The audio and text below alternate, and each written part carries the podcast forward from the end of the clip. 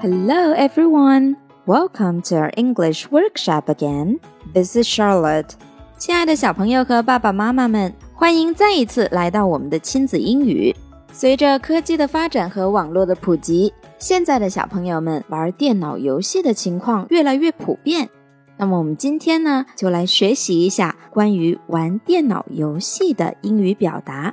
Today we're gonna talk about playing computer games. 有的时候，孩子玩游戏玩的太多，那家长可能要进行适当的限制。You're grounded from playing games today. 你今天禁止玩游戏。Grounded 是 ground 的过去分词形式，动词搁浅或者压迫的意思。那我们也可以理解为禁止。Be grounded from doing something. 被禁止做某事。You are grounded from playing games today. 你今天被罚禁止玩游戏，或者 You can't play computer games today. 你今天不可以玩电脑游戏。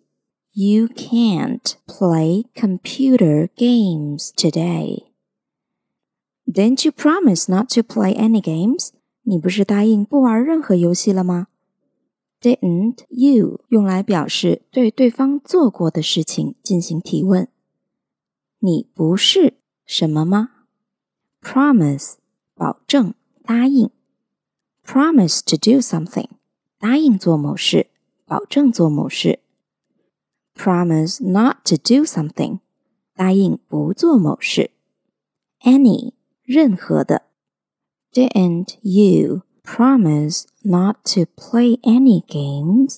你不是答应不玩任何游戏了吗 ？Playing too many games isn't good for you. 玩太多游戏对你不好。Too many，太多的。Be good for somebody，对某人有好处。Isn't good for you，对你不好。Playing too many games isn't good for you. 玩太多游戏对你不好。 也可以跟孩子定规矩，Let's make a rule to play only on weekends。我们来定个规矩，只能周末玩。Rule 规定规矩，make a rule 定个规定。Weekend 周末，on weekends 在周末。Let's make a rule to play only on weekends。我们定个规定。 只能周末玩。那孩子可能就说了：“我忍不住想要玩。” I can't stop thinking about playing games。我忍不住的想要玩游戏。Stop doing something，停止做某事。Cannot stop doing something，忍不住的做某事，不能停止做某事。Think about，思考、思索。Think about doing something。 想要做某事。I can't stop thinking about playing games。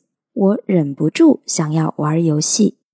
有时候孩子在玩游戏的过程中，好胜心是特别强的。I'm doing better than my friends。我玩的比我的朋友好。Do better than somebody，比某人做得更好。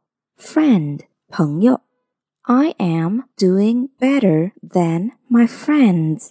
我玩的比我的朋友还好。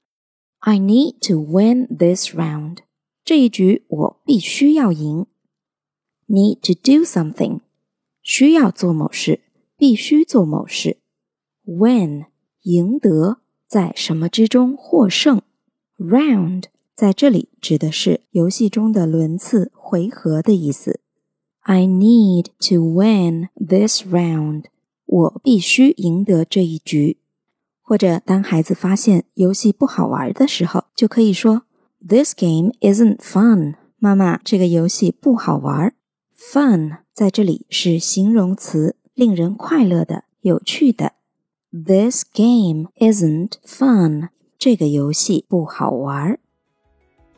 今天的节目到这里就要告一段落了。小朋友们，千万不要沉迷于游戏哦。